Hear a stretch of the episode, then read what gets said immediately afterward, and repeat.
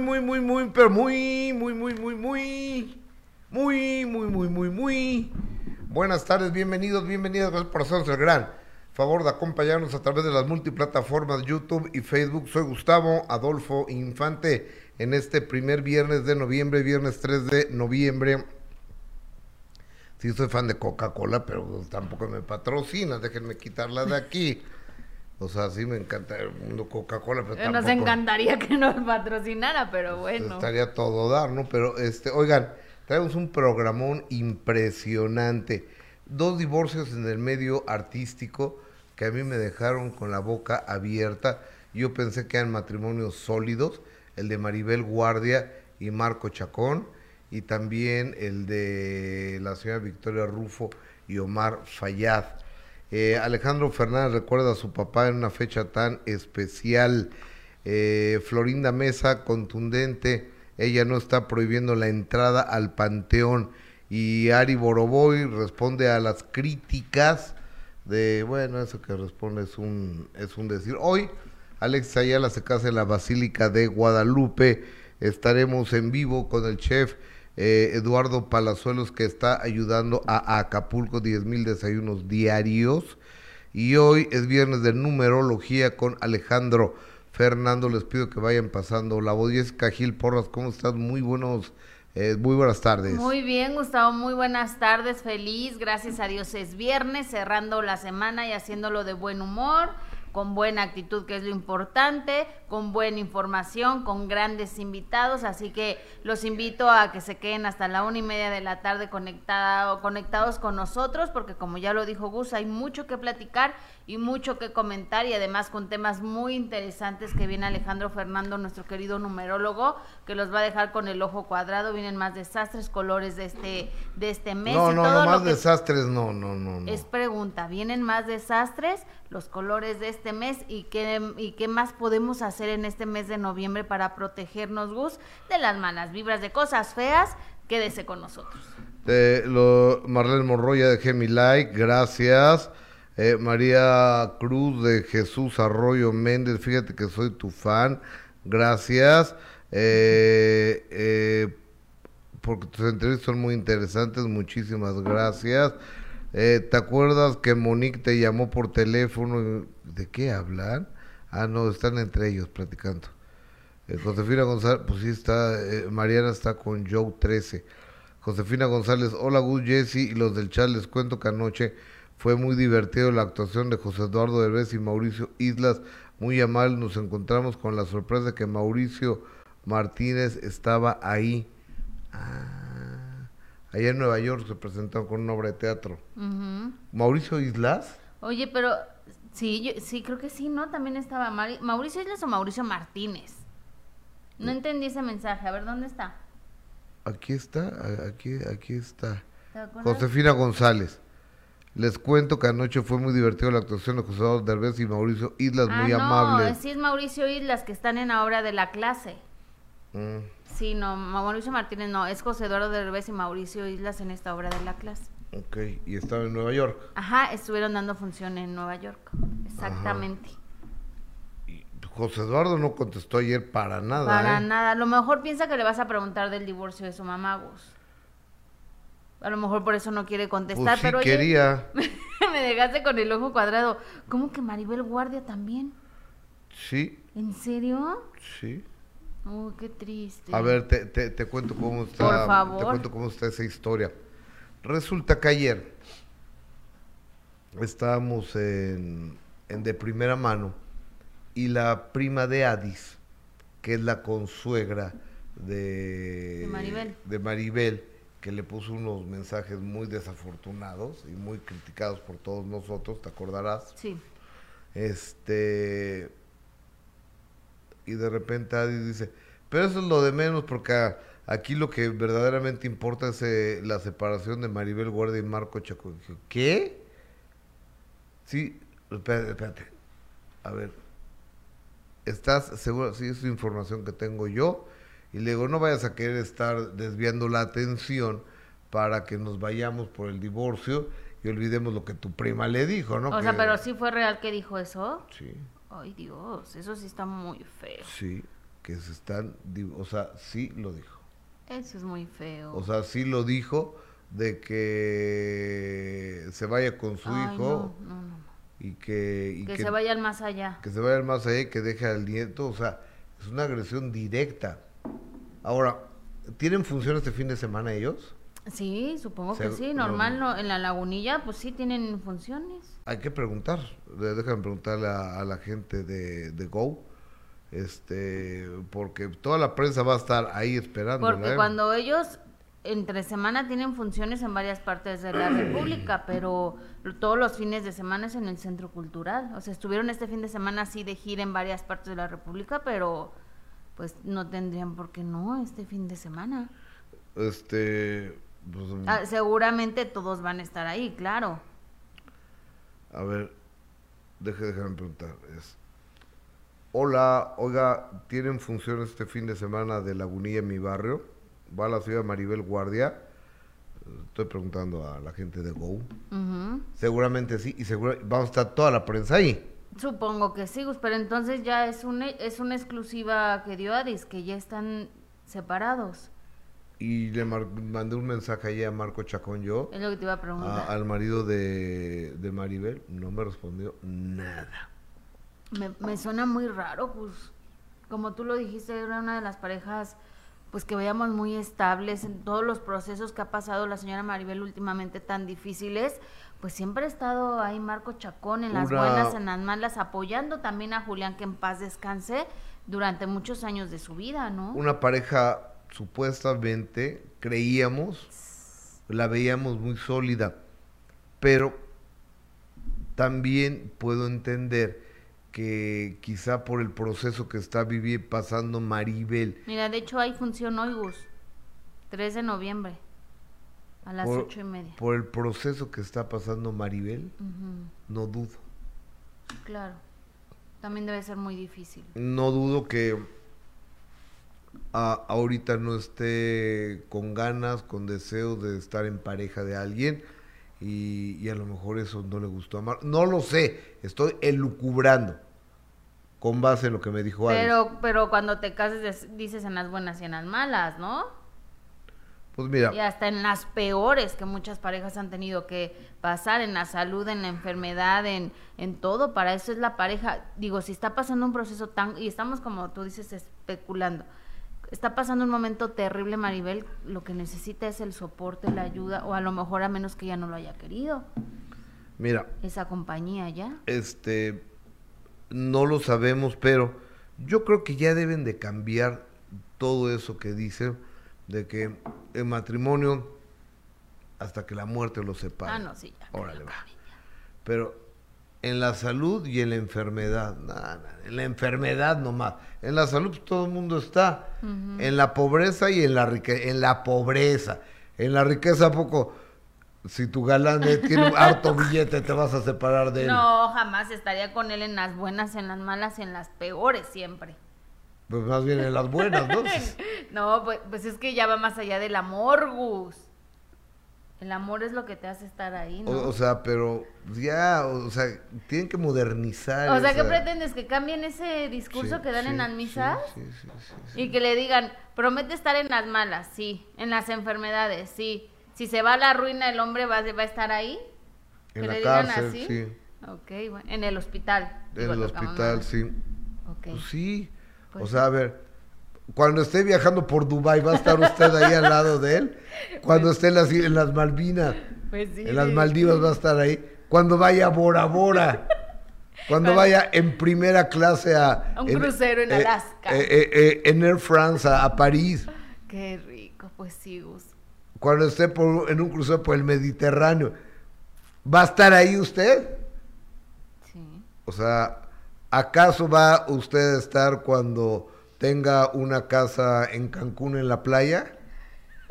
ya, Gustavo. Pues sí, esas son las muy buenas, pero ¿Qué? desafortunadamente. ¿Usted va a estar al lado de este señor cuando tenga un departamento en la Torre Porsche de Miami? No, pues sí, estaría O, bien padre. o cuando tenga un penthouse frente al Central Park en Nueva York? A ver, ¿usted va a estar ahí? Pues sí, claro que todo el mundo va a estar ahí. O sea, no van a estar ahí cuando no tengan dinero, cuando estén enfermos, cuando caigan en desgracia, cuando truenen los negocios. Es ahí donde eh, se, se prueba con quién estás y de qué está hecha las personas, ¿no? Claro, sí. Entonces, a, a, mí me sorprendió mucho esto de, mm, de la señora Maribel Guardia, esta exclusiva que sacó Adis Tuñón, nos lo soltó al aire, ¿eh? Lo soltó al aire y le dije, oye, no vayas a estar diciendo esto para hacer una cortina de humo y desviarlo. Dice, no, es una información que yo tengo de primera mano, ok. Luego, por otro lado, tenemos el de, el de Victoria Rufo con, con Omar Fayad. Esa, pues tenían más de 20 años juntos, más de 20 años. Y lo que sí te puedo asegurar es que no creo que Victoria vaya a reaccionar como reaccionó con Eugenio Derbez. ¿Tú te acuerdas la reacción tan explosiva que tuvo Victoria Rufo con lo de Eugenio Derbez? De que, no, no me acuerdo, a ver, cuéntanos. Pues hasta la fecha sigue hablando mal de él, ¿no? Ah, bueno, sí, no, pero no creo que lo haga con Omar Fayad. Yo no lo Pero porque la historia es diferente, Gus.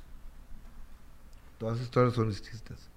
No hay una historia igual. Pero me refiero a que la relación con Eugenio Derbez venía con muchos problemas, el hecho de que no dejaba al niño, pues claro que, que no terminaron nada bien y lo sabemos, ¿no? Como dices, hasta la fecha lo no se refiere muy bien al, al señor. En cambio, con, con Omar Fayad, pues fue un matrimonio serio, sólido, que duró muchísimos años, entonces no tendría como por qué terminar mal. Yo espero o hablando pestes de él y él hablando pestes de ella, no creo. Ninguno de los dos creo que se prestaría ya para ese tipo de cosas. Fíjate que yo hablé, este, intenté hablar ayer con Victoria Rufo y pues como desacreditando el asunto, ¿no? Y este, pero no estaban tan juntitos, ¿eh? No, ¿verdad? No estaban tan juntitos, yo lo vi varias veces.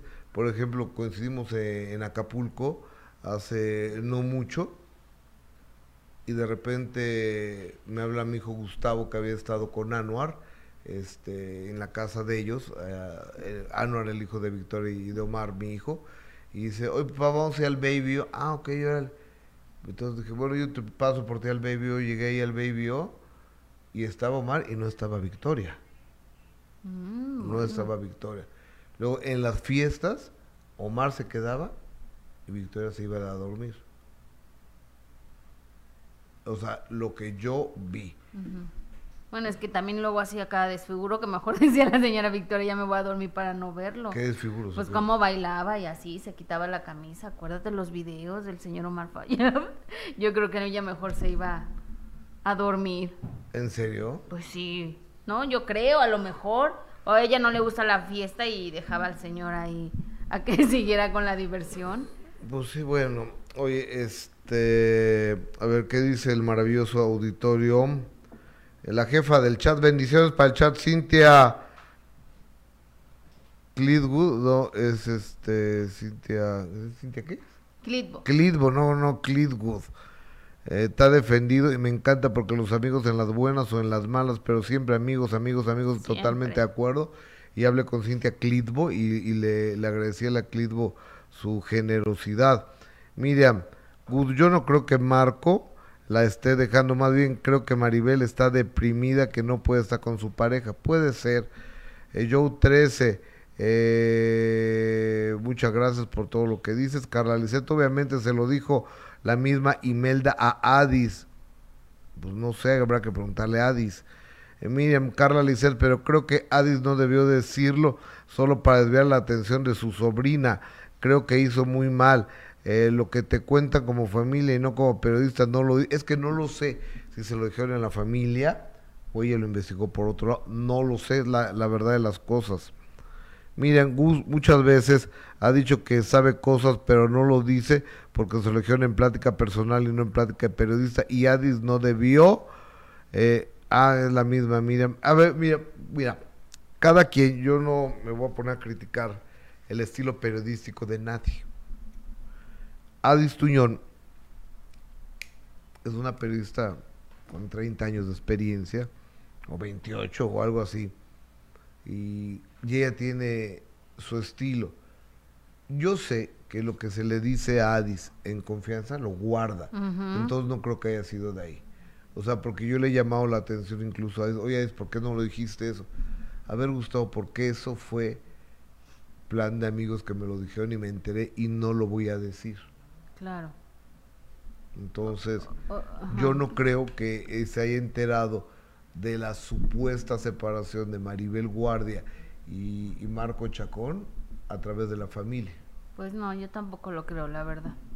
Pero oye, fíjate que hay un mensaje de María de María Cruz de Jesús Arroyo Méndez que ha estado muy insistente escribiendo en el chat y dice que desde hace mucho que te quería contar que ella en el año 1998 vio cómo la señora Florinda Mesa maltrataba a nuestro Chespirito.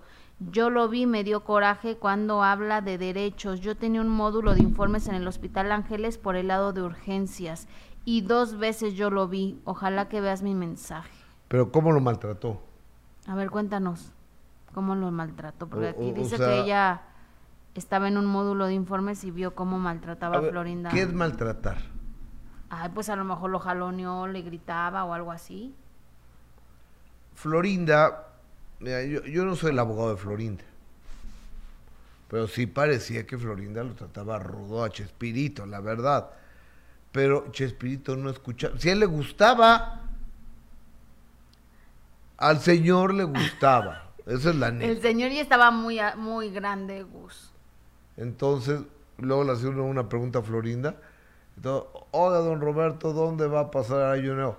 Bueno, el fin de año le están preguntando a Chespirito. Pero siempre fue así, Gustavo. Y no me dejarás mentir, aunque el señor estuviera bien, siempre la señora Florinda se metía en las entrevistas y nunca lo dejaba hablar. Parecía que no tenía ni voz ni voto. Esa es la realidad. Pero si a él le gustaba, ¿Y cómo sabemos que le gustaba? A lo mejor no le quedaba ya de otra.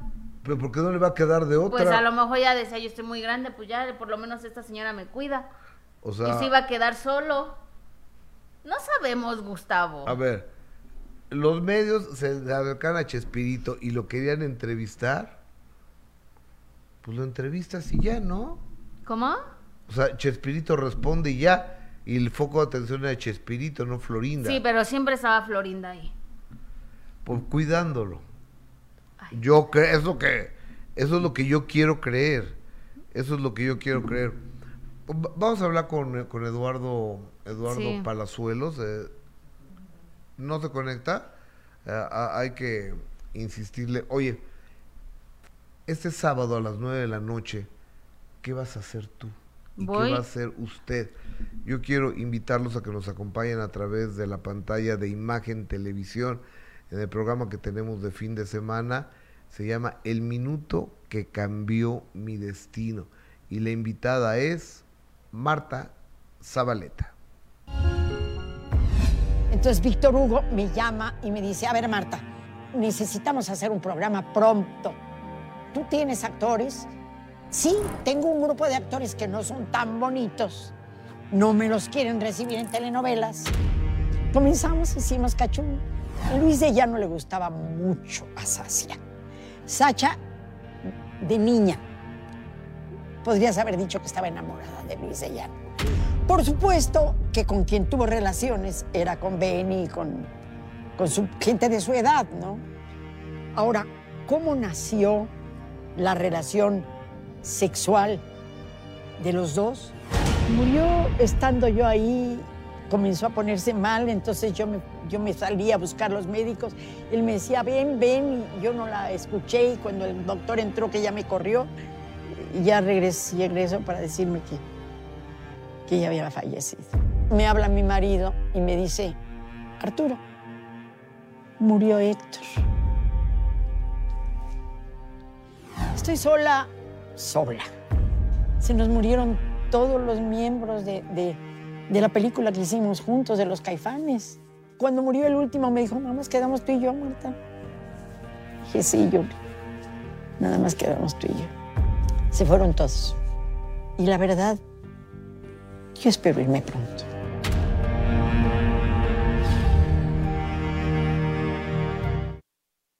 Ella es Marta Zabaleta, en el minuto que cambió mi destino. Marta Zabaleta, es una actriz, directora eh, importante. Ella fue la creadora del CEA Infantil, Centro de Educación Artística Infantil de Televisa. Ella ha sido maestra de actuación de, de muchas importantes figuras. Ella fue una de las creadoras de Timbiriche y también una de la... Ella era la maestra Canota en Cachún, Cachún, Rara. Entonces imagínense, tenía el grupo del momento, el grupo infantil del momento que era Timbiriche. Era directora de Cachún, Cachún, Rara y maestra, la maestra Canuta de ahí. Entonces tuvo una gran época y todo el mundo creía que Marta Zabaleta era la era la maestra, era la, la mamá de Diego Schoening. No, era la madrastra, la madrastra. Vámonos a, hasta Acapulco, Guerrero. Con, eh, ¿Se nos cortó? Ok. Pero, pero mientras le, les, voy, les voy platicando, porque en Acapulco, con esta desgracia del huracán Otis, hay mucha gente, muchas instituciones que han levantado la mano, que están apoyando. Ayer estábamos con Escasia, eh, Saskia, eh, Niño de Rivera, que ella ha sido parte de llevar 200 toneladas, 600 toneladas de ayuda humanitaria y él está recolectando en la, en la zona de las lomas de Chapultepec. Yo he escuchado a empresarios quieres usar este. Eh, he escuchado a empresarios que de Soriana, por ejemplo, de Chedragui, que ellos van a no están a, a sus empleados, no, no, no lo están despidiendo, sino que le están dando trabajo y van a abrir más tiendas. Y dentro de todas estas manos que, que se levantan, porque además, además, Acapulco lo necesita con urgencia. Está la de el chef Eduardo Palazuelos. Ellos tienen uno de los restaurantes más emblemáticos de Acapulco, el Cibú, que está sobre la carretera escénica y es un lugar que, pues bueno, toda mi vida he tenido la, oportunidad de, de estar ahí. Querido chef Eduardo Palazuelos, te abrazo con mucho cariño agradezco primero lo que están haciendo por nuestro Acapulco. Hola. Oye, no, no me tienes que agradecer nada, al contrario, es un placer para, para mí, para todo mi equipo, poder trabajar en conjunto con la Fundación del Chef José Andrés, apoyándolos, porque la verdad aquí hay muchos héroes anónimos, no nada más soy yo, el que está estrechando un plato de esperanza para que la gente recupere por lo menos el ánimo eh, después de esta devastadora experiencia fue, es algo que nunca me imaginé yo que pudiese pasar eh, en Acapulco, cómo golpeó, cómo azotó, eh, no nada más Eduardo, eh, los negocios y los edificios que estaban junto a la playa, sino una devastación gigantesca en todo, en toda la ciudad. Esto es un fenómeno sin precedentes en la historia del Pacífico mexicano. Eh, nunca había habido un huracán con una potencia tan devastadora.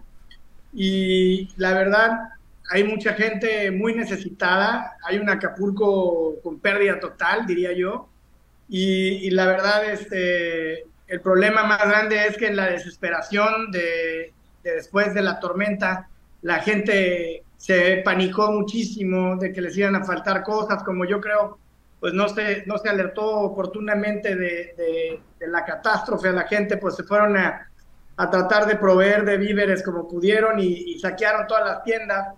Y bueno, pues eso originó que no haya dónde comprar, qué comer, ¿no?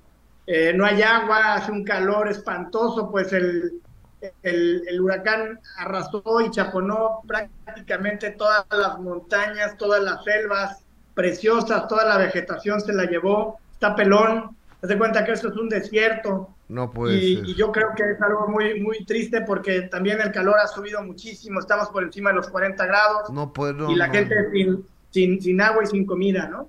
No puede ser. Eh, Eduardo, ¿qué es lo que están haciendo? Por favor, platícanos porque pues, eh, Palazuelos, tu primo, me lo dijo. justo antes de que entrara el huracán, ya me estaban contactando, fíjate nada más lo profesional, la, la fundación del chef José Andrés de World Central Kitchen.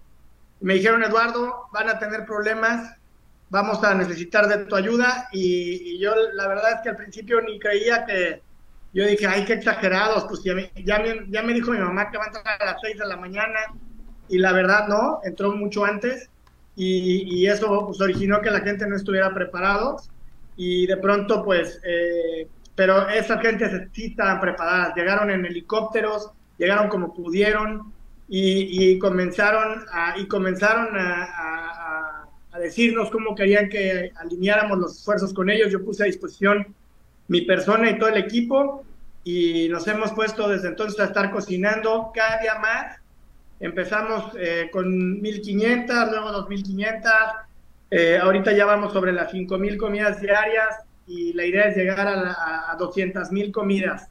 Claro que debes de entender tú que un caos pues es un caos para que empieces a organizarte sobre el caos cuando no tienes comunicación, ni luz, ni víveres, eh, ni, ni, forma de transportarte, pues es una, una, adversidad tremenda que pone una logística exageradamente compleja para lograr empezar a que la máquina arranque pero gracias al esfuerzo de muchos acapulqueños y sobre todo de muchos voluntarios que vienen con esta fundación de José Andrés de World Central Kitchen, que vienen desde lugares tan remotos como Siria, eh, Perú, Colombia, Guatemala, eh, Estados Unidos.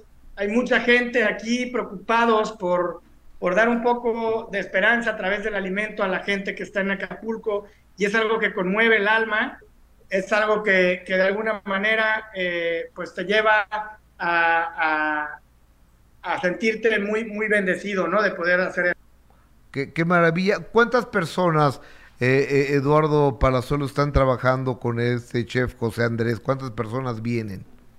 Mira, es increíble porque es, es, un esfuerzo que se ha hecho de muchas personas. Son personas que aparte de las que traen y de las que conformamos ahorita como voluntarios parte del equipo, también hacen algo que es muy bonito, que es que integran a, la economía local con los diferentes restaurantes y les dicen, a ver, tú organízate y dale de comer a la gente y yo te voy a pagar en cuatro dólares este, con 50 centavos el platillo que tú regales a la gente. Entonces, también esto ha ayudado a que la gente, pues también los diferentes restaurantes Luego, luego se agruparon y se unieron y también están trabajando en dar eh, un, un, poquito de esperanza a través de la comida a la gente de Acapulco. Y además también los restaurantes pues ven un poco de esperanza para ellos, el ánimo de saber que pueden por lo menos recuperar un poco el costo de la inversión del platillo y una mínima ganancia para que también ellos puedan eh, de alguna manera subsistir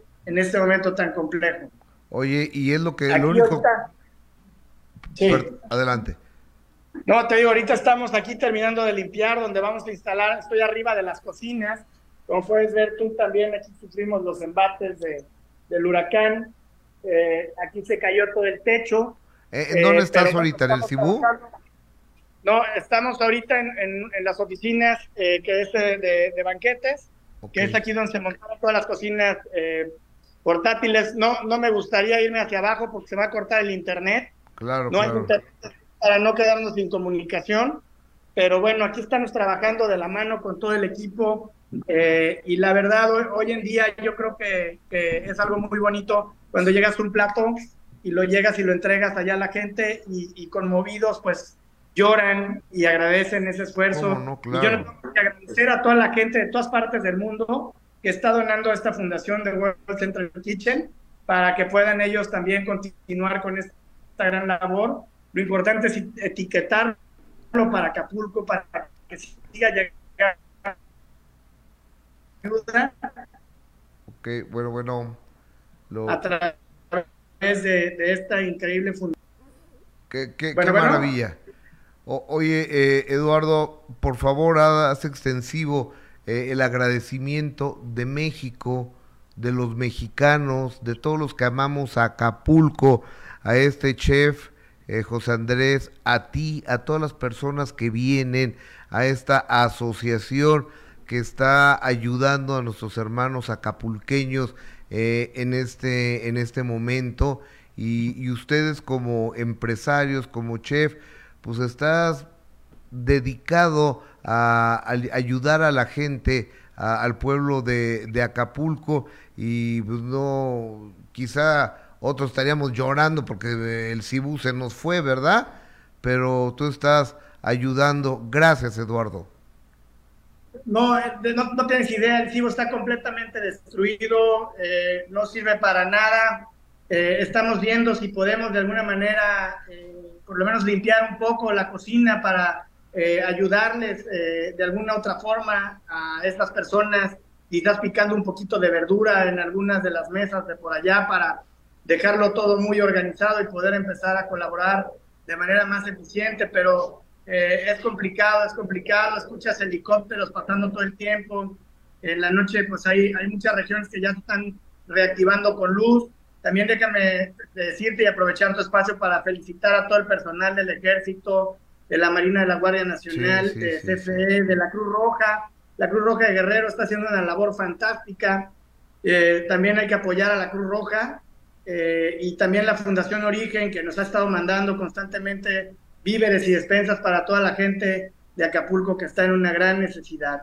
Y déjame decirte que ahora que estamos devastados también, es un buen momento para que nos unamos, todos los que tenemos una historia con Acapulco, todos los que eh, de alguna manera nos marcó el, el corazón de Acapulco, para que replanteemos y repensemos cómo queremos que sea el futuro de esta ciudad, a dónde queremos que vaya Acapulco, ahora que lo intentemos levantar de las cenizas nuevamente, hay que hacer un Acapulco nuevo, fortalecido, que se convierta nuevamente en uno de los destinos favoritos del mundo.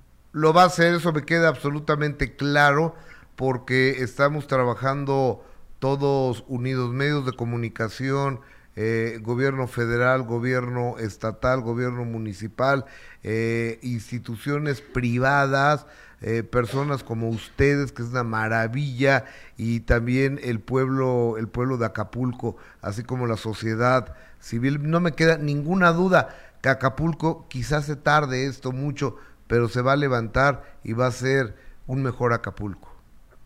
Hoy déjame decirte que yo me voy a levantar por Acapulco, espero que toda la gente nos levantemos juntos por Acapulco para que también Acapulco logre levantarse y convertirse nuevamente en el Acapulco de todos, el que amamos, pero ahora renovado y fortalecido. Ese es mi sueño, esa es mi, visión y ojalá y así sea. Oye, ¿y el otro restaurante que tienen, el, Canario? Ah. ¿Cómo, se llama? No, no, todo, todo está destruido, todo, todos los salones de fiestas, todo está destruido eh, la verdad, este, ¿qué te puedo decir? Ahorita, en vez de pensar en las cosas materiales, lo que queremos es pensar en cómo poder ayudar a la gente. Hay mucha necesidad. Qué bueno. Y, eso es lo que importa, ¿no? Ahorita lo demás, pues ya nos levantaremos, ya nos levantaremos con mucho esfuerzo. El equipo, mi equipo, yo le quiero mandar todo mi cariño y agradecimiento a todo el equipo de banquetes de Mario Canario, de Cibu. Han estado trabajando en la medida que los hemos ido localizando, integrando de nuevo han estado trabajando jornadas interminables eh, para poder hacer que las cosas eh, arranquen y sucedan. Para ellos, mi más alta consideración y estima, sin lugar a dudas, este, son un gran equipo y estoy muy orgulloso de ellos también. Eduardo Palazuelos, un cariñoso abrazo, dale un beso a tu señora madre, por favor. Gracias a ustedes. Hasta, luego. gracias. Desde Acapulco, Eduardo Palazuelos es empresario, propietario del Cibo y del Mario Canario y de los salones de banquetes de Susana Palazuelo, su mamá, este, muy echado para adelante, ayudando, dando ahorita cinco mil comidas diarias. Gracias. Y estaba oyendo yo, por ejemplo, que Soriana no había despedido a sus empleados, que tampoco Walmart había despedido a sus empleados ante una crisis de esta naturaleza. Que los señores sepan que tienen un salario seguro, un sueldo seguro, es una verdadera maravilla y se agradece, se agradece a todos estos empresarios que están echados para adelante ayudando a Acapulco. Oigan, ayer, ayer les presenté esta maravilla, que son los brillos de la luna, que es eh, el mío, así estaba la luna el 14 de abril de 1965 que es cuando yo nací. Y aquí dice eh, ¿qué, qué dice? ¿Qué bosa? Gibosa. Gibosa. Gibosa, ah, gibosa, creciente. Gibosa creciente. luna creciente. Entonces, este me hizo favor de obsequiármelo la astróloga Ami, que es la astróloga de Sale el Sol, del programa donde tengo el gusto de colaborar. Ami, ¿cómo estás? Muy bien, ¿y tú? Bien, No necesitas ya los audífonos. Ah, ok, ¿eh? me los voy a quitar. Sí, sí. A- aparte uno lo traes al revés. ok, ya nos lo quitamos. no te bienvenida, ¿cómo estás? Muy bien, muy bien. ¿Hace cuánto tiempo eres astróloga? Hace aproximadamente unos seis años. ¿Sí? ¿Y por qué te dio ser astróloga y no arquitecta, mesera o cualquier otra actividad? Porque fíjate que yo soy una de las miles de personas que nos equivocamos a la hora de elegir carrera. Ok, A los 18 nos exige la sociedad y nos exigen las reglas.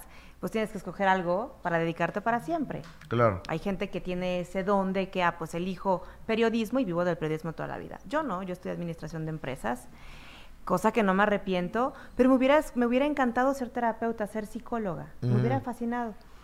Eh, y nunca quité el dedo del renglón, soy terapeuta, egresada de una universidad de Palo Alto, California, lo estudié aquí en México. Y la astrología vino después de una ruptura amorosa y me fascinó cuando yo fui con ese con esa astróloga que me leyera la carta astral y yo estaba justo por empezando ese proceso de, de separación dije wow qué maravilla ya era yo terapeuta. Entonces cuando uno estas dos cosas la terapia junto con el id- con el lenguaje del cielo la verdad es que se pueden hacer maravillas con las personas o sea de, de ayuda de servicio. Oye, ahora, ¿tú cómo sabes esto que me hiciste favor de obsequiarme? No es que yo, o sea, dude de ti, pero ¿cómo sabes que el 14 de abril del 65 así estaba la luna y a lo mejor ni luna había esa noche? Digo, no, no lo sé.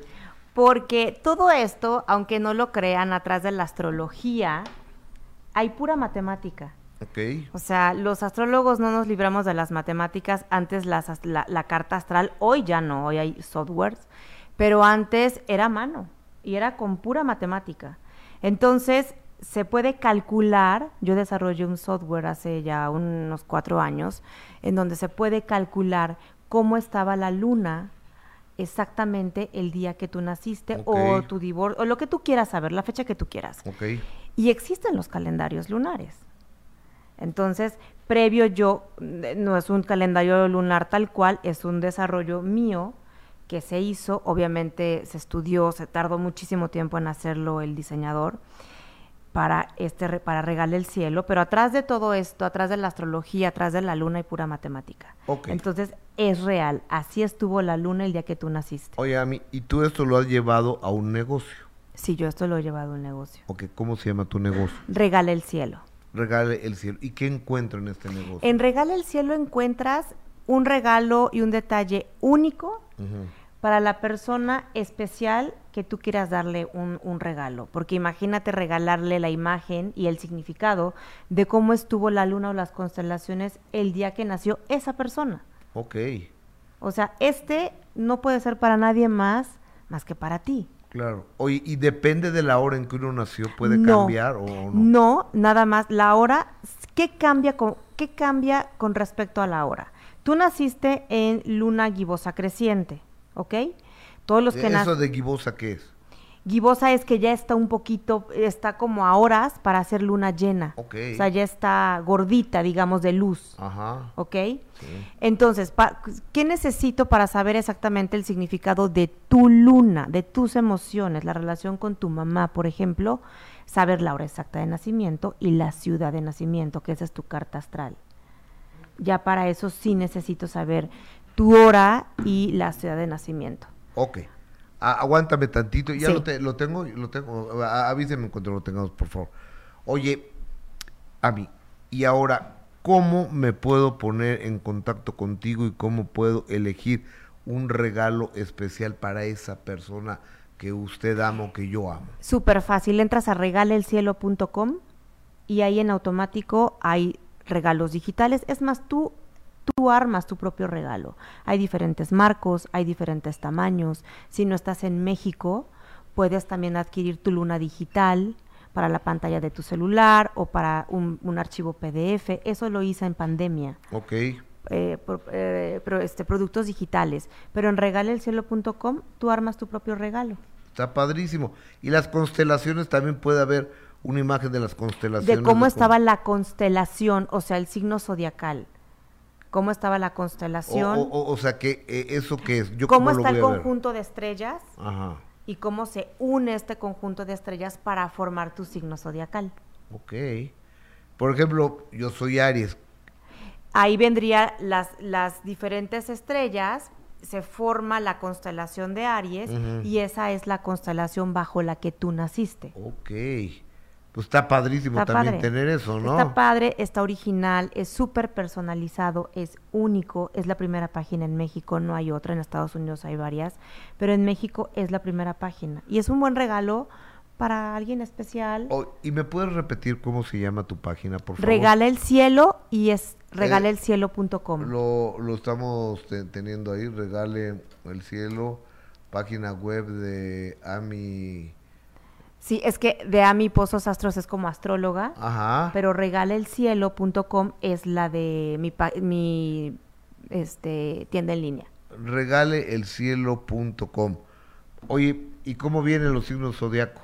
Pues, Viene, bueno, de- Ojalá que vengan bien porque Sí. ya necesitamos una buena noticia. ¿Sabes qué? Que aparte este eclipse que, que acabamos de pasar, que fue Tauro, Escorpión, los ejes que se afectaron, Sí. desgraciadamente lo que vivimos en Acapulco, eso es Tauro Escorpión. Tauro es materialismo, Tauro es tener sentido de pertenencia, apegarme a las cosas. Y Escorpión, que literal fue el huracanazo, es te quito todo. Lo que dijo Eduardo Palazuelos, no hablaba de astrología, pero lo que dijo, si lo pongo en astrología, es real se tuvo que morir Acapulco, se tuvo que convertir en cenizas, pero atrás de esto viene una reconstrucción, viene otro Claro. Acapulco diferente. Eso es lo que pasó en el eclipse Tauro Escorpión. Y todos en alguna parte de nuestra vida, en algún área, eso se ve con la carta astral, algo de nosotros tiene que morir. Nos va a doler, puede ser que ni nos demos cuenta, pero sí vamos a sentir y algo se tiene que renovar, algo tenemos que hacer nuevo, diferente. Eso es el eclipse que acaba de pasar y creo que pasó justo un día antes del huracán en Acapulco. Perfecto, muchas gracias. Oye, ya por último, el día del eclipse estaba yo en Mazatlán en un evento al aire libre con la luna todo todo el tiempo. Pues uno se llena de energía o estuvo mal o qué. No, hombre, todos nos, llena- todos nos llenamos de energía, pero lo importante es saber en tu vida en qué área tuvo, digamos que afectación la parte de Tauro. ¿Qué pasó? Murió Tauro, en este caso Acapulco, bueno, los departamentos, todo lo que había material muere y la luz está en escorpión, en la transformación, transmutar. Entonces hay que ver en tu carta astral qué parte se oscureció y qué parte se iluminó para que trabajes en esa área. Ah, pues hay que saberle. Claro, no, Hay sí, claro. A todos nos afectó, pero a cada uno nos afecta en diferentes áreas. Claro. Amigas por estar en esta Gracias a tu ti casa por hasta invitarme. siempre. Que no sea la última. Gracias. Por- oigan, y ahora no te vayas, espérame. Fíjate que ya ven que habían criticado mucho a los 90 Pop Tour que traían como flojerita, entonces estaba. Ahora le he movido, chaparrito, pues se lo está pagando, ¿no? Entonces esta es la postura de Ari Boroboy, que es el dueño de los 90 Pop Tour. Adelante.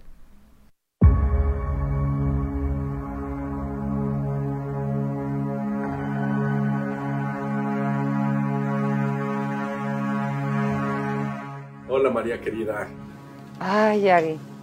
No sé si pudiste ver las redes sociales, todo lo que está saliendo, te lo quiero enseñar. Sí lo vi, sí lo vi. ¿Qué pasa María? ¿Qué, qué está pasando? Es que, Ari, ya no puedo más. Ya me es imposible soportar.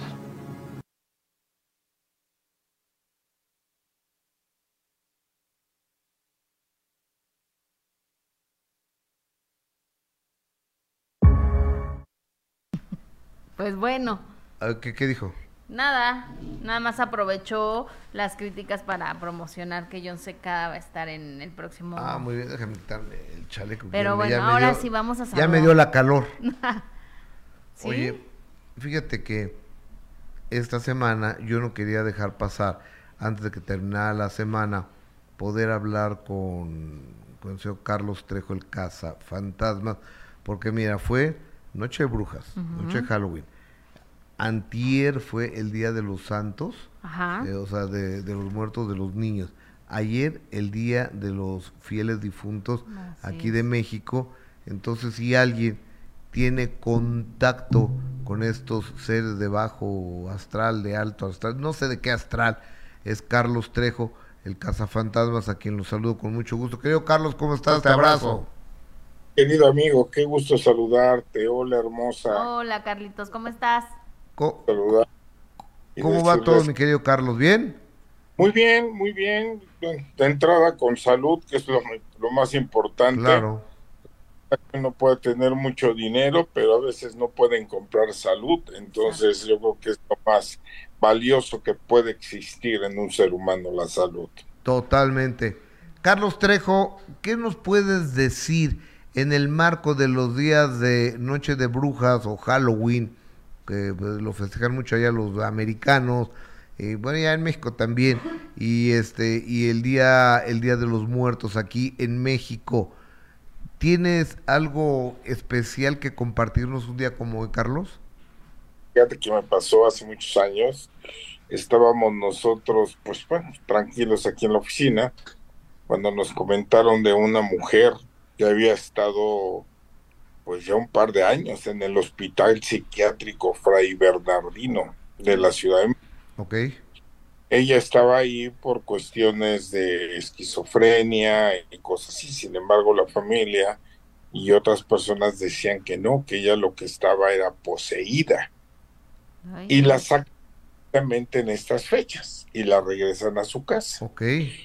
Entonces me hablan y me dicen, oye, pues queremos dar una opinión. Bueno, sabemos que tú no eres médico, pero pues queremos saber cuál es la opinión que tú nos puedes dar referente a esto con una familia que está bastante, pues bastante dañada emocionalmente por lo que estaban pasando. Entonces me trasladé yo a la casa al sur de la Ciudad de México, me trasladé con algo de equipo y llegué a una casa pequeña, una casa de tres recamaritas, sala, comedor, cocina, baño, que estaba en la parte de, de abajo de una casa dúplex. Entré, es cerca de las 11 de la mañana, se supone que esta mujer entraba en posesión una de la mañana. Entonces, bueno, pues empecé a buscar el lugar, ver qué podía suceder y acomodé mi equipo, unos en el comedor, otros en una recámara, otros en la sala, llevamos cámaras, todo.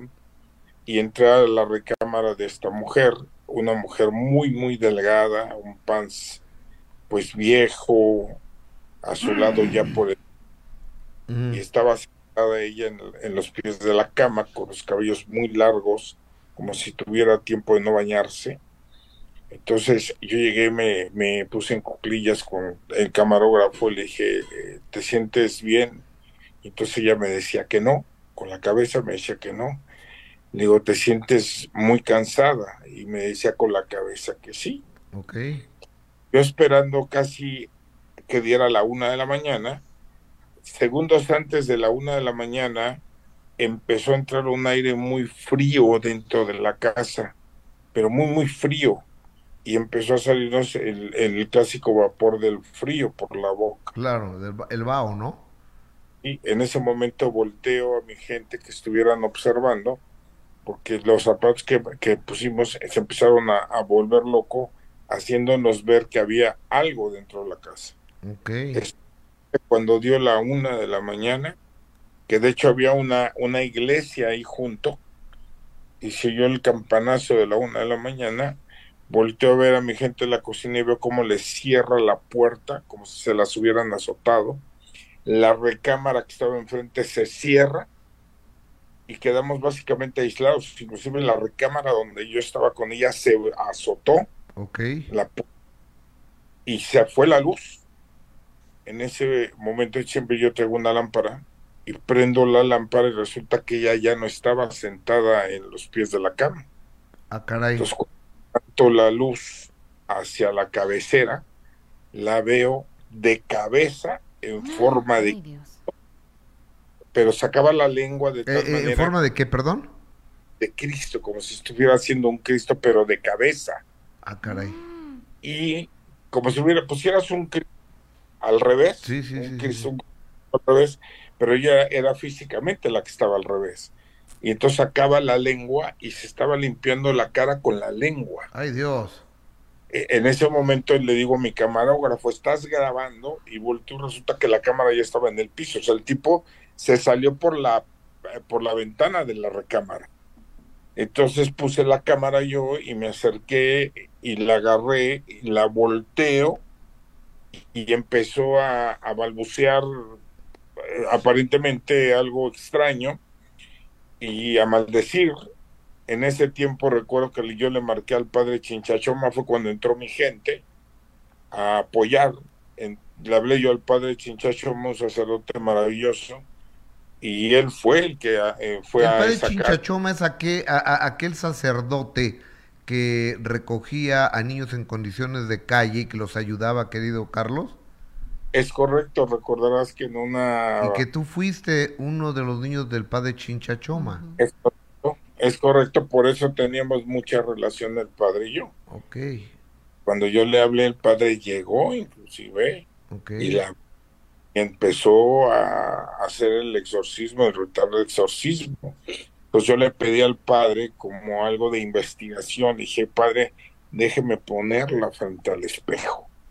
Quiero ver cuál es la reacción de ella frente al espejo. Entonces cuando Ok. la pongo frente al espejo, en ese momento ella se sacó de onda y empezó a gritar que dónde estaban pues su cabello, porque ese no decía que no era su cabello y de repente se avienta y empieza a patear a todos y fue una fuerza extraordinaria la que tenía la mujer, éramos cerca de ocho cazafantasmas ahí y no la podíamos sujetar de la fuerza tan grave que estaba, ¿no? Entonces fue muy, muy complicado ese caso. Yo creo que los exorcismos, eh, si también bien recuerdo, en otro caso fue el de Orizaba, Veracruz. Oye, amigo, amigo, amigo. Fue un exorcismo esto. ¿Cuánto tiempo duró? El que hizo el padre Chinchachoma fue toda la madrugada, pero aparte hubo detalles muy, muy claros ahí, porque llegó inclusive la policía. Llegó la policía, llegaron patrullas afuera de la casa. Porque obviamente los gritos y todo el alboroto que había era muy grande. Cuando llega la patrulla, yo salgo y me dice el comandante en ese momento, me dice, oye Trejo, este, pues es que están reportando que aquí traen un disturbio.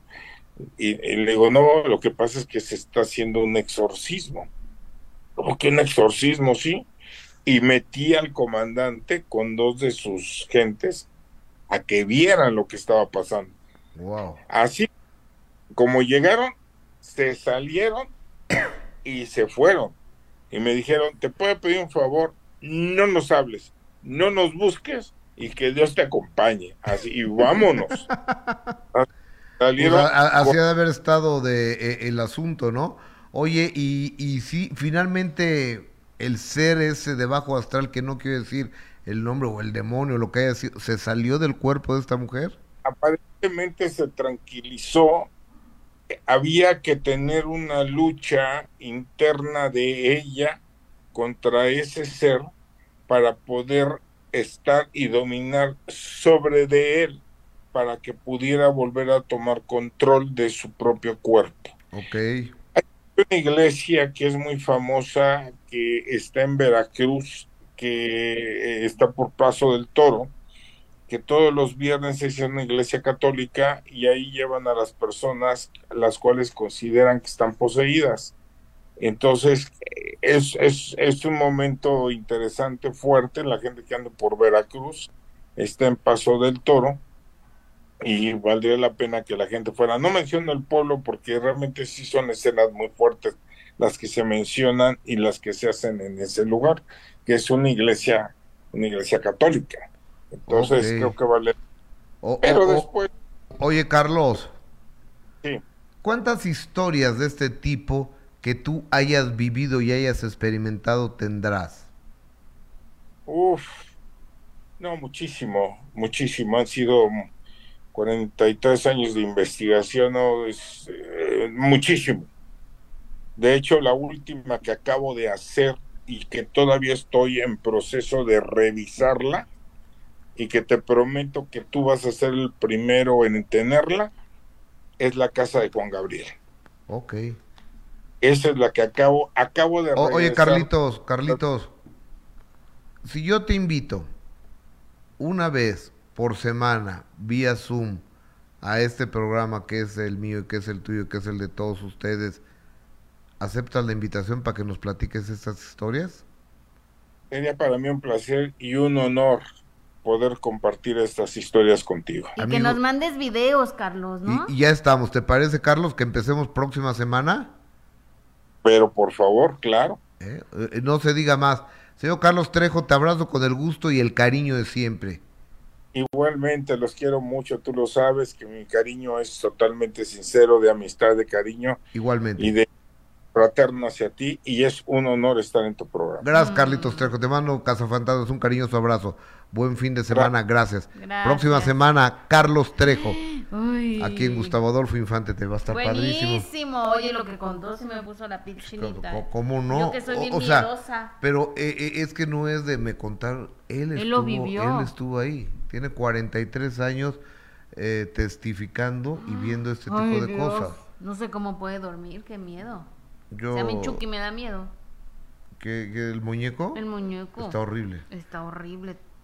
Está verdaderamente espantoso. Oye, fíjate que los que también sufrieron, pero no miedo, sino enojo, los que fueron a ver a, a Chespirito a su tumba, Mm. no los dejaron entrar. Ay, Entonces se corrió el rumor de que Florinda Mesa es la que había dado, ya está el que, eh, ya está eh, el numerólogo, Alejandro Fernando, ya está aquí, pasen la voz. Ahorita, en dos, tres minutitos, estará en cinco minutos máximo, está aquí con nosotros, ya lo vi, pasen la voz, el numerólogo Alejandro Fernando, con todas las predicciones del mes de noviembre, con todo lo que viene, o sea, vamos a hablar muchas cosas, cosas muy interesantes, pasen la voz. Ya está el numerólogo, la estrella de la numerología, está en vivo con nosotros Alejandro Fernando. Este, pasen la voz. Pero bueno, y Florinda Mesa tomó la decisión de salir y decir, "Shh, shh, momento chaparritos, yo no estoy negándole el acceso ni la entrada a la tumba de mi querido Robert a nadie. Florinda Mesa, adelante. Hola mis queridos, es para mí importantísimo aclarar que de ninguna manera prohíbo yo la entrada al Panteón francés, lugar donde reposan los restos de Roberto Gómez Bolaños. Ese camposanto es muy antiguo, con hermosas criptas y artísticas esculturas. Ahí reposan grandes personalidades del pasado y también los padres de mi Robert. Tristemente, durante la pandemia fue saqueado y por esa razón sus puertas tienen rejas, además vigilancia permanente. No dudo de que algún vigilante se haya portado demasiado severo o incomprensivo, co- como algunos de ustedes lo han reportado. Por esa razón, yo hablaré con las autoridades para que permitan la accesibilidad a personas como ustedes y como yo que lo amamos. Porque si nosotros que lo amamos no lo visitamos, pues entonces nadie lo visitaría. Están invitados aquellos que como yo amamos, recordamos y añoramos al genio, al gran talento, pero sobre todo al maravilloso hombre que fue Roberto Gómez Bolaños. Ah, y si pueden, lleven a su tumba una flor con un beso.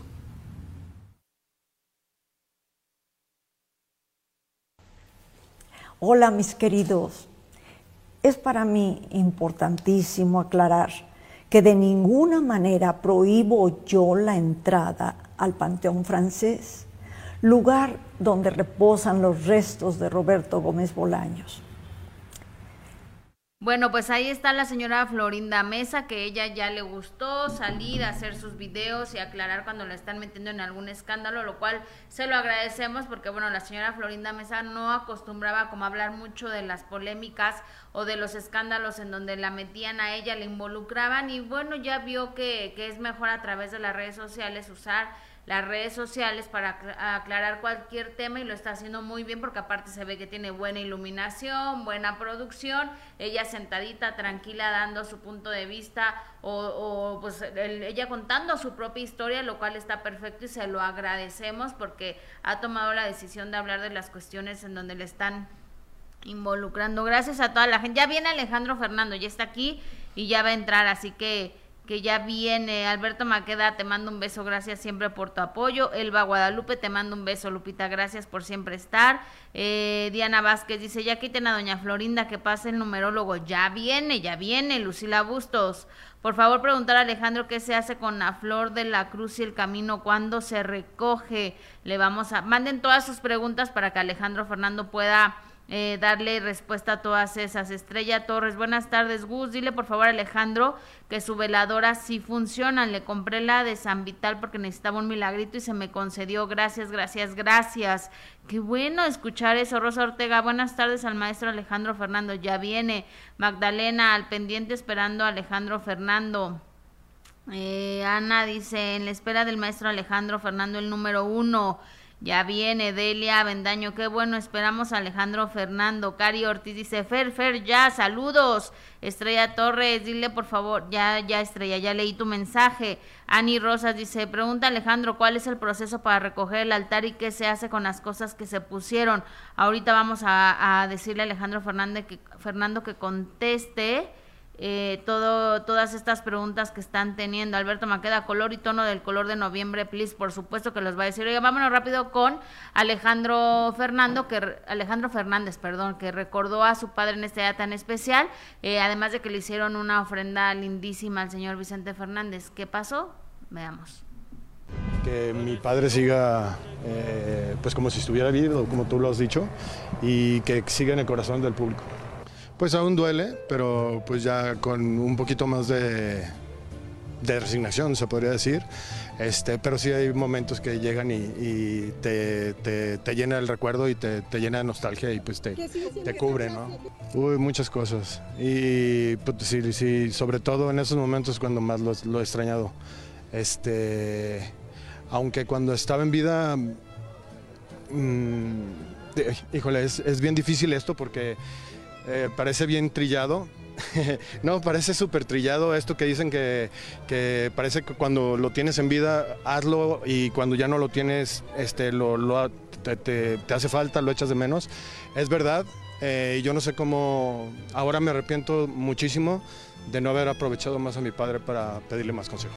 Que mi padre siga, eh, pues como si estuviera vivo, como tú lo has dicho, y que siga en el corazón del público. Oye, pues fíjate que finalmente llegó Alejandro, Alejandro Fernández. Alejandro Fernando ya llegó, ¿eh? Ah. Pero Alejandro Fernández, el potrillo, sí llegó a, la misa de su papá al rancho.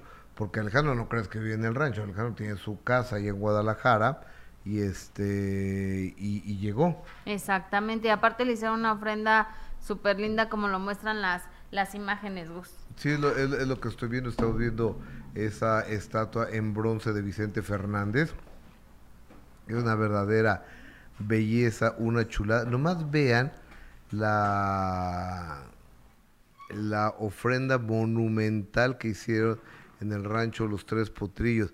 Pues cómo no, si el señor Alejandro, el señor Vicente Fernández, el patriarca de esa familia, el que, el que hizo del Emporio Fernández, hizo los Fernández todo un emporio, empezando por la música y después eh, en la administración de, empresas, porque Vicente Fernández era un hombre, un día él me dijo, dice, digo, ¿quién es más grande?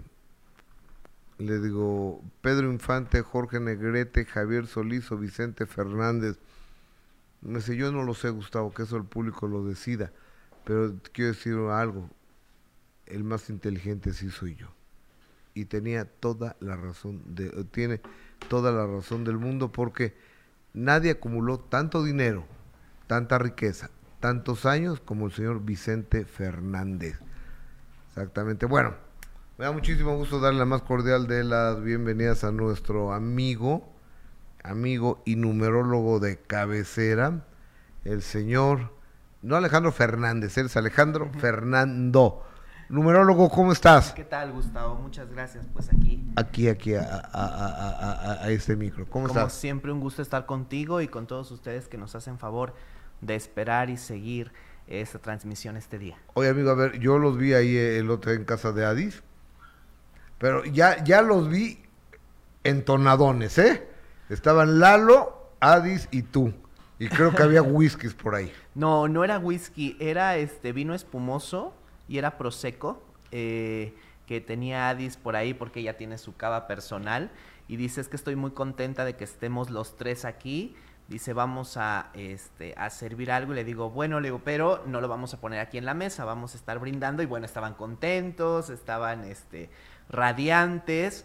Y no, no, no, para nada. Sí es una noche de celebración, pero pues también hay que tener la mesura, el ¿Y control. pero qué celebraban? Pues celebrábamos muchas cosas. Quienes nos siguieron, eh, el Día de Muertos tiene un contexto. Yo, yo no los pude seguir, ¿eh? Pero... No, bueno, pero. Y cualquier día, si quieres estar con. Imagínate que, estuviéramos todos, sería una muy buena. eh, una muy buena reunión. Ya, ya nos pondremos de acuerdo. Pero sin micrófono, con micrófono está, está más complicado. bueno, pero ¿qué, qué hicieron? Eh, ¿Qué hicimos? Lo que pasa es que yo, como tú bien sabes, eh, pues ya llevo un tiempo con Adis Tuñón, transmitiendo con la pandilla. O sea, Adis fue quien te trajo aquí a imagen. Exactamente, Ajá. fue por quien me di a conocer aquí en Imagen Televisión. sí, sí. Entonces, eh, y con Eduardo Carrillo, pues también hacemos algunas colaboraciones. Entonces, ustedes que nos hacen favor de seguirnos, nos habían solicitado que querían vernos juntos y querían vernos juntos y querían vernos juntos. Entonces se dio la oportunidad la noche del primero de noviembre. Ok, es la noche de los santos, ¿verdad? La noche de todos los santos. Ok. Entonces, eh, mucha energía. Y pues hablamos de eso, del significado de cómo te tienes que preparar desde el día 31. Eh, ¿Qué es el Halloween? ¿De dónde viene esa palabra? Eh, ¿Por qué se disfrazan? Muchísimas situaciones que a veces desconocemos eh, y que nos dejamos llevar pues por la cuestión popular pero que tienen un trasfondo y un significado muy fuerte. Entonces de eso trató la reunión y bueno, estábamos contentos porque se iba sumando cada vez más y cada vez más y cada vez más gente, más seguidores. Y aparte, pues es una noche de celebración porque estás en espera de tus seres queridos. Claro. Entonces, pues estábamos ahí entre... Eh, oye, a ver, amigo, eh, ¿regresan los muertos el 1 y 2 de noviembre o, o qué onda? Bueno, esta tradición no es completamente eh, prehispánica, no es que eh, los aztecas eh, ya celebraban el 2 de noviembre, esto es una mezcla, esto es sincretismo Claro. completo, ¿no? Entonces esto tiene su fuerza mucho más en la, en la colonia, cuando se unen estas dos costumbres. Eh, para muchos es un consuelo y lo que hizo la iglesia fue decir, bueno, pueden celebrar a la, a la muerte, pueden conmemorar a sus seres queridos, pero antes van a celebrar a todos los santos. Y esta fiesta de todos los santos ya estaba antes de la conquista.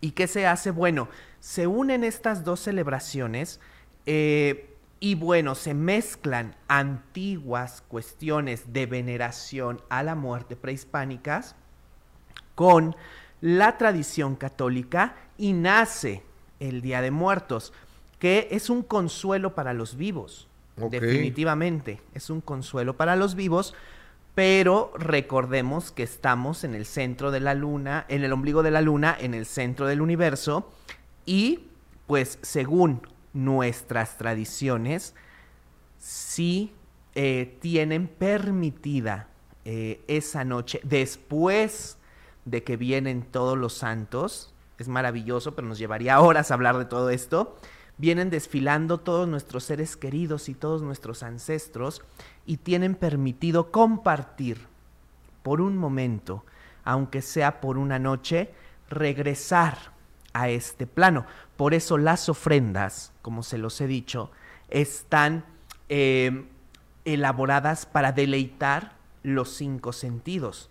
Los colores, los, los olores, los sabores y las texturas y la música están hechas para deleitar los cinco sentidos, que es la humanidad. Si tú vas todavía ahorita a Coyoacán, a Mixquic y a todos estos barrios emblemáticos, encontrarás altares, altares de muertos, de fieles difuntos, llenos de color, llenos de vida, porque para eso se realizan, para deleitar los cinco sentidos de las personas que dejaron este mundo terrenal y que por un momento tienen permitido volver a gozar y volver a disfrutar de lo que en vida, pues hace que tú te llenes y que deleites estos sentidos.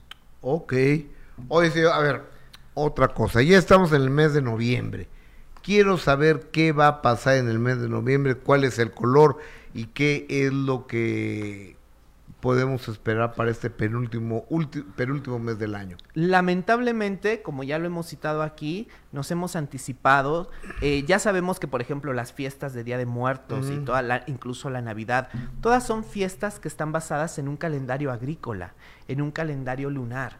Entonces, como lo hemos repetido aquí desde hace tiempo, la luna, el sol, los cambios de estación, desde luego, lógicamente, rigen y nos anuncian estos cambios. Hay que tener sensibilidad. Todos podemos volvernos intérpretes de lo que nos dice la naturaleza. Lo único que necesitamos es tener sensibilidad. Por ejemplo, hoy amaneció, eh, anocheció y amaneció con un frío tremendo. Ahorita hace un calor tremendo. Y después, ¿qué es lo que nos está diciendo la naturaleza? Hay que escucharla nos está hablando? Nos está hablando de que viene un invierno, como lo hemos enunciado aquí, y nos hemos anticipado, desgraciada y desafortunadamente, a catástrofes. Viene un invierno tremendo. ¿Por qué? De los inviernos como nunca se han visto a partir de este año. ¿Cómo sabemos? Por el año 7. Los números son exactos. Los números y los eclipses. Nosotros habíamos anticipado muchísimo tiempo antes, bueno, tú aquí lo transmitiste, que este eclipse, que la luna azul y el eclipse de sol y el eclipse de luna anunciaban un golpe tremendo.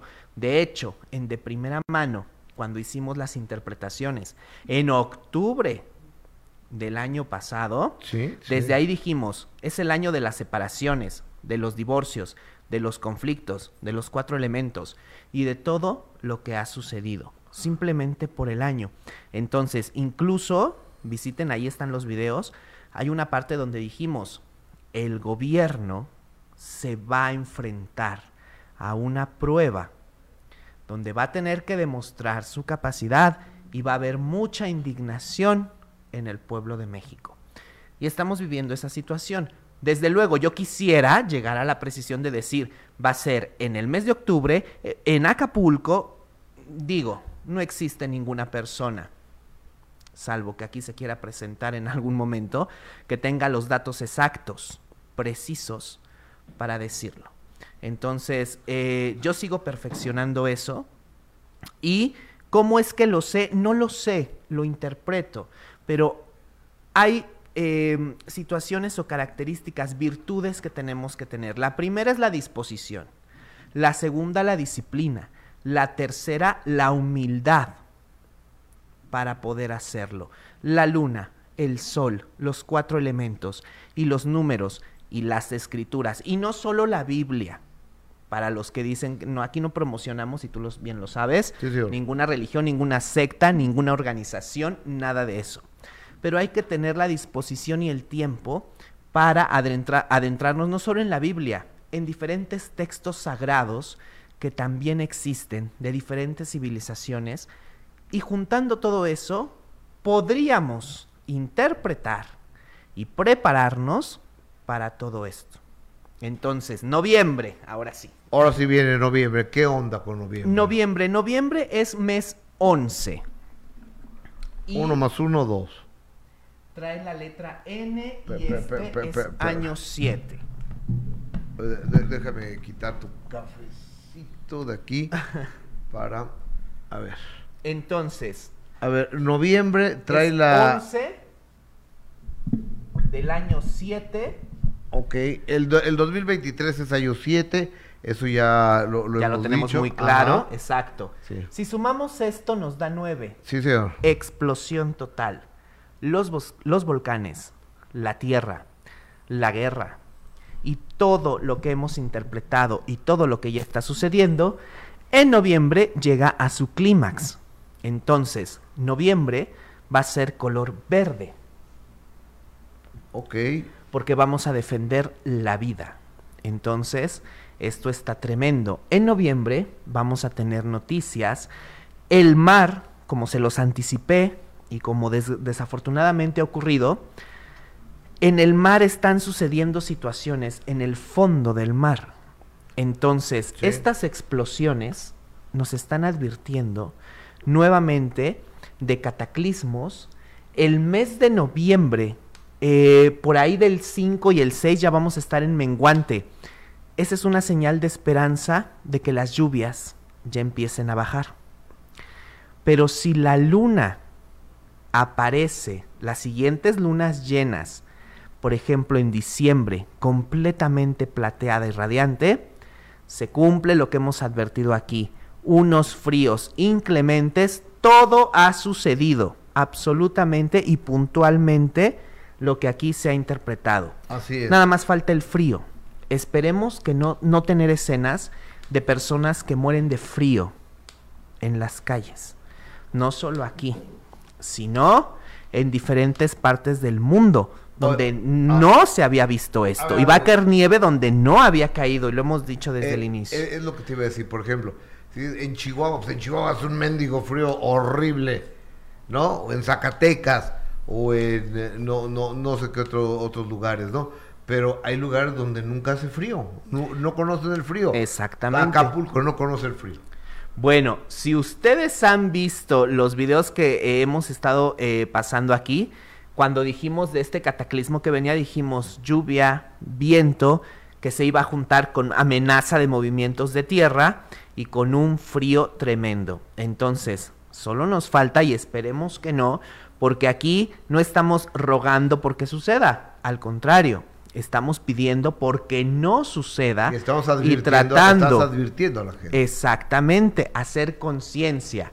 Entonces, estamos esperando que esto no suceda. Pero el siguiente movimiento de tierra, cuando hemos dicho que va a temblar de noche y de madrugada, ha temblado de noche y de madrugada. Correcto. Entonces, el siguiente movimiento de tierra, lo que sucedió en Acapulco, es tremendo. Porque fue la llegada, y esto es algo que no sé si lo han explicado o lo explicarán más adelante, pero fue la llegada de una energía tremenda. Ya dijimos que iban a ser cataclismos, y aquí está claramente. Pero esa energía que llegó se quedó en México. Imagínense qué energía o qué presencia es que dejó desolada o desolado a toda esta porción de tierra y esa energía se quedó. Eso fue la llegada. La energía no se ha ido. Eso fue la llegada. La tierra absorbió todo esto. Sí, claro. Entonces hay que estar alertas y pidamos que no venga un terremoto con epicentro en Guerrero, porque toda esa energía está en Guerrero y en los mares del Pacífico es como si hubiera ahorita remolinos y una gran intensidad, una furia tremenda. Entonces tenemos amenaza y es año 7. Guerrero, Oaxaca, Veracruz, Yucatán, que ahora sí me atrevo a mencionar los estados, porque yo te comenté la vez pasada, yo estaba entre Guerrero y eh, Tabasco y todo esto, pero son los lugares que están en amenaza y donde esta energía, Ay, lo que sucedió en Acapulco fue la A ver, llegada de una energía Guerrero, ¿qué más? Guerrero, Ajá. Oaxaca, Sí, Yucatán, sí, Tabasco sí. y Veracruz. Híjoles. Aguas. El, bueno, lo hemos. Quien me ha seguido en, en, en, en Instagram Ya habíamos citado esto. Entonces, esto que sucedió en Acapulco fue la llegada de una presencia. No estoy hablando de que es el demonio, los jinetes del apocalipsis. No, no, no, no, no. Simplemente es una energía que llegó a posarse. Esa fue la llegada. Imagínense cuál es la amenaza de estar aquí y cuál va a ser la despedida. Entonces, esta tierra y estos mares son los que están en riesgo, tristemente. Todavía tenemos noviembre y diciembre del año 7 del año de juicio. Ya lo anuncié también, vamos a tener posiblemente noticias. Todo lo que es Indonesia, Sumatra y todos estos lugares están destinados a hundirse, están destinados a desaparecer. Entonces... Indonesia y Sumatra. Ojalá que no, tengamos eh, cuestiones de eh, tsunamis tremendos precisamente para finales de noviembre o durante el mes de diciembre.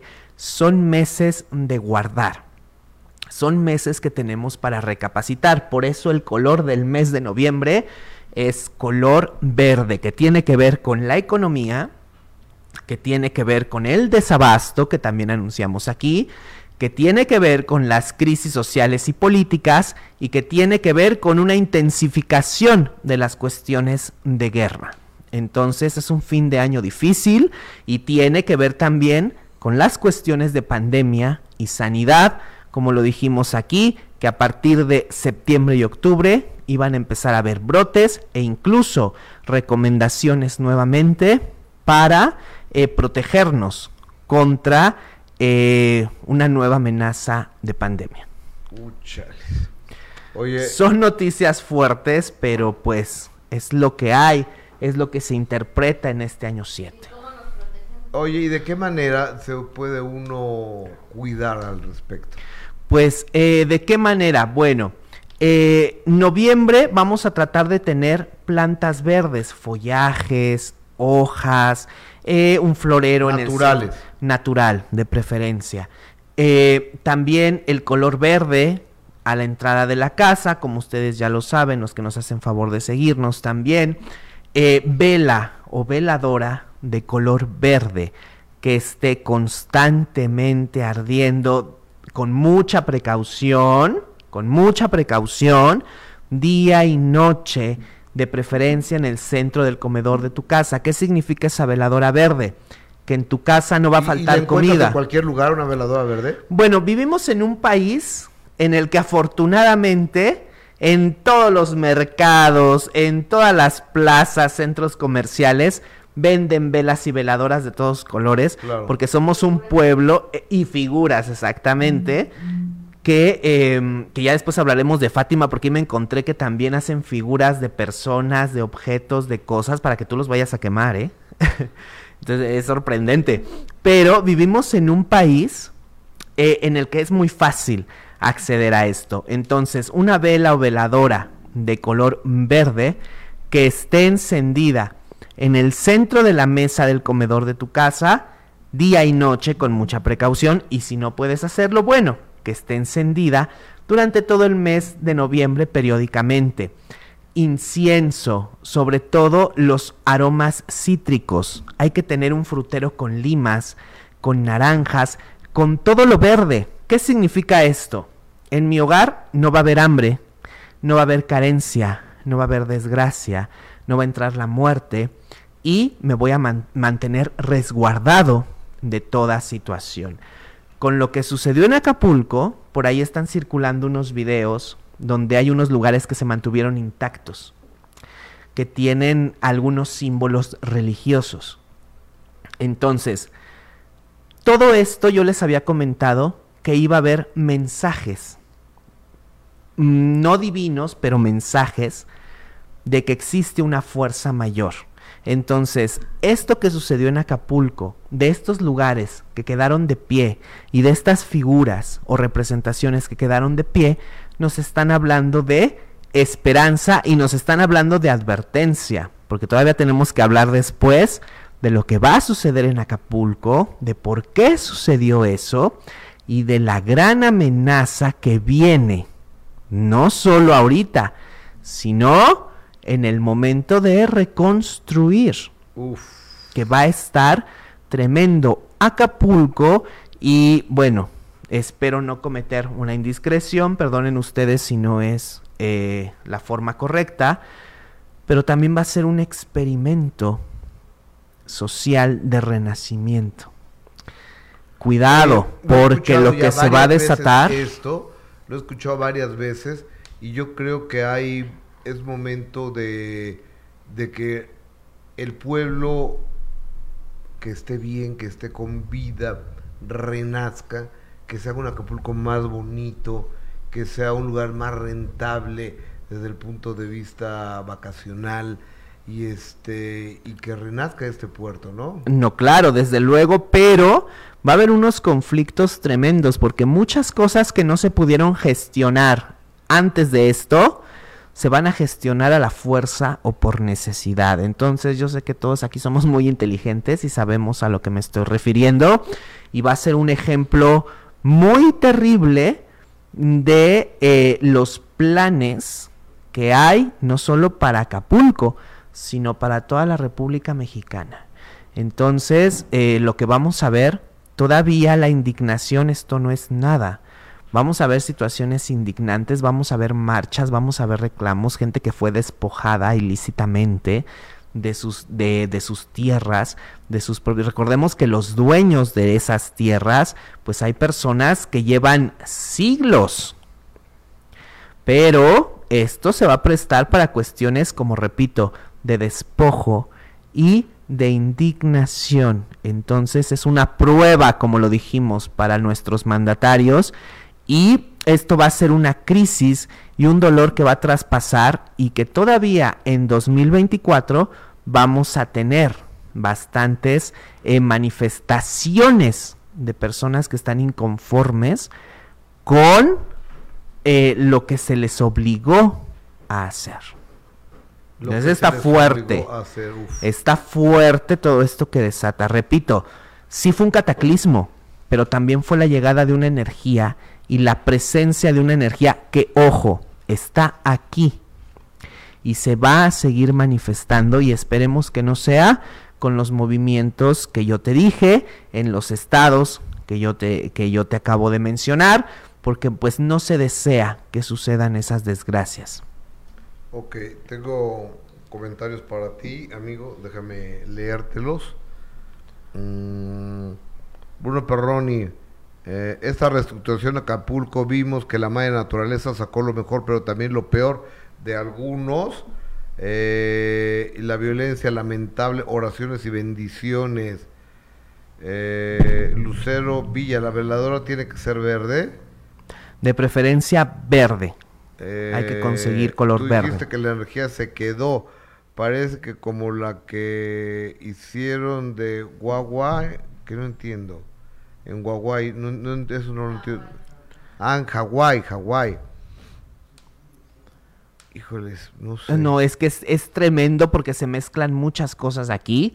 Pero pues, eh, bueno, digo, ya viene eh, el, el menguante de la luna que nos da esperanza de que esto, de que los cataclismos y las lluvias vayan cediendo un poco, pero definitivamente lo que continúa en noviembre y diciembre, como lo dijimos, las separaciones, los conflictos, las luchas, las guerras de poder, entonces se van a dar con todo, y no solo aquí en México, sino en muchas naciones, se van a terminar de dar con todo en esa situación. Amigo, te preguntan para las mascotas y el verde también. Sí, eh, el color verde es indispensable en este mes de noviembre. Esperemos que no, se, no suceda lo de octubre que dijimos color azul y el mundo se pintó de azul por guerra y por tristeza. Esperemos que no sea esta vez por crisis económica, por inflación, por hambre eh, y desabasto, porque también para nuestra nación está marcado un conflicto eh, pues no quiero llamar una guerra civil, pero es lo que se, se va a terminar de gestar con esta tragedia en Acapulco. Entonces, eh, es revuelta. Y rápidamente, muchos están preguntando también que eh, los colores de Navidad, ya lo habíamos dicho desde octubre, que son blanco y plateado Claro. para asegurar la economía y para mantener viva la fe, porque empiezan los años de la persecución de la iglesia y no solo de la iglesia católica. Empieza a partir de noviembre la persecución de las ideologías, de la libertad de expresión y de todas estas situaciones que nos vuelven auténticos. Entonces nos esperan años un poco complicados. ¿Qué, qué puede hacer la gente con la, la flor de cruz? ¿Flor de cruz? ¿Qué hacemos con la flor de la cruz? Ah, con la cruz que pusieron en la ofrenda. Bueno, eh, con esas flores, si ustedes eh, pusieron en pétalos, lo recomendable es poner esos pétalos en las macetas, si tienen macetas en sus casas o si tienen jardín, ahí ponerlo en el jardín para que se vaya integrando nuevamente a la tierra. Recordemos que el 2 de noviembre termina, los eh, fieles difuntos se empiezan a retirar a partir de que cae el sol el día, del do- el día 2 de noviembre. Lo ideal yo les recomendé que era levantar su ofrenda ayer a las 8 de la noche para romper con cualquier cuestión generacional. Si no lo hiciste, bueno, todavía tienes el día de hoy para a partir de las 8 de la noche del día de hoy levantar tu ofrenda. Lo que se pueda rescatar, lo rescatas. Lo que no, lo desechas. Los pétalos, de preferencia, en alguna maceta o si tienes jardín, en el jardín. Amigo, te preguntan aquí, ah, Alejandro eh, recomendó plateado y blanco para Navidad, ¿le podemos agregar de dorado? Le puedes agregar dorado, pero lo, lo, lo, eh, lo ideal es plata. Por toda la caída de divisas, las nuevas reformas, eh, la inflación y todo lo que va a haber en temas de economía a partir de finales de noviembre, de preferencia es plateado para que tú sigas manteniéndote firme. Si tienes un trabajo, que no te muevan de ahí, que sea buen remunerado y que en tu hogar y con los tuyos no exista la carencia. Alejandro Fernando dice mi hermana que todo eh, esto del huracán fue creado y planeado porque no pudieron terminar eh, con el COVID. ¿Cómo creen eso? o, o sea, ¿cómo van a mandar un huracán a alguien? O sea, tu hermana, perdóname, y no necesito que Alejandro Fernando lo responda. Bueno, pero eh, es que desgraciadamente estamos viviendo unos tiempos en los que la manipulación de la naturaleza también está tremenda. Entonces, eh, yo sigo repitiendo, vamos a hacer un experimento. Y estamos haciendo un experimento de cómo puede volver a surgir y bajo qué régimen, bajo qué autoridad y bajo qué condiciones va a resurgir el estado de Acapulco. Y todo eso de mí se acuerdan a partir de eh, diciembre y principios del año que viene vamos a tener historias y manifestaciones de indignación por parte de residentes legítimos y por parte de eh, pobladores, eh, digamos, de Acapulco, que van a estar manifestando muchísimas cosas y que van a poner en evidencia muchísimas situaciones negativas. Y esto es para que despertemos. Acuérdense, la energía llegó y se quedó. Y está la amenaza. Amigo, preguntan que por qué se le tronó la veladora color plata que puso el 28 de 28 de algo. El 28 de octubre. Bueno, eh, la tradición del Día de Muertos empieza des- desde el 29 de septiembre, luego viene 28 de octubre, eh, perdón, 18 de octubre, luego 28 y así nos vamos periódicamente con fechas determinadas. Entonces, si tú la encendiste el día 28, que fue el día del eclipse de luna, donde anticipamos muchas cosas que van a suceder, entonces eh, tiene que ver con pruebas de economía. Tal vez estés pensando en terminar una relación sentimental o una relación de trabajo o no quieres, eh, no te atreves a pedirle a la persona, digamos a tu jefe, eh, alguna situación que tú ya mereces. Entonces eso significa, en tu caso, tal vez mucha represión, que tú sabes que mereces algo, pero no lo has obtenido. Entonces es tiempo de manifestarlo directamente e ir por todo o por nada. Señor Alejandro Fernando, gracias por estar aquí con nosotros. No, al contrario, gracias a todos ustedes. muchísimas gracias. Gracias. Perdón, numerólogo. Usted, disculpe, señor numerólogo. No te preocupes, ¿Dónde te encuentro, Gustavo. hermano, por favor? Pues en todas las redes sociales, Alejandro Fernando Numerólogo, pongan ahí en el buscador y aparecen todas las redes y todos los lugares donde estamos presentes. Ese es tu teléfono para WhatsApp, ¿verdad? Es correcto. Entonces, pues ahí estamos a la orden. Que tengas un buen fin de semana, hermano. Gracias, Gustavo. Gracias, gracias, querido, hasta siempre. En nombre de todo este equipo les doy las gracias. Les recuerdo que hoy a las 4 de la tarde, 4 a 6.30, ya se acabó el béisbol. Adiós, gracias. De 4 a 6.32 de la tarde, ese es el horario exacto, de 4 a 6.32 de la tarde. Los espero en de primera mano. Mañana sábado, 7.30 de la mañana, los espero en Memorias del Minuto que cambió mi destino y el domingo a las 8 de la mañana también Memorias del Minuto que cambió mi destino y a las 9 de la noche el día de mañana, pónmelo por favor otra vez, vamos con lo de Marta Zabaleta, vamos a tener el Minuto que cambió mi destino, entrevista de estreno con doña Marta Zabaleta de 9 a 10.30 de la noche, cualquier cosa que ocurra en el instante en que ocurra, hago un breaking news, entro para informarles con muchísimas gracias. Que tengan ustedes un muy buen fin de semana y esto es un adelanto de lo que verán mañana a las 9 de la noche en Imagen Televisión. La serie de gentes que me han muerto son las que cambian mi destino. Me voy a poner a chillar de todos mis muertos, te lo juro. No hay dolor más grande La muerte de mi madre. ¿Murió en tus brazos? que esta pena sin nombre. Yo tenía un hijo también, falleció a los 55 años. ¿De qué falleció tu hijo? ¿Podemos saberlo? Gustavo Adolfo Infante presenta a Marta Zabaleta en El Minuto que Cambió Mi Destino, este sábado 9 pm. La serie de gentes que me han muerto son las que cambian mi destino. Me voy a poner a chillar de todos mis muertos, te lo juro. No hay dolor más grande La muerte de mi madre. ¿Murió en tus brazos? que esta pena sin nombre. Yo tenía un hijo también, falleció a los 55 años. ¿De qué falleció tu hijo? ¿Podemos saberlo? Gustavo Adolfo Infante presenta a Marta Zabaleta en El Minuto que Cambió Mi Destino, este sábado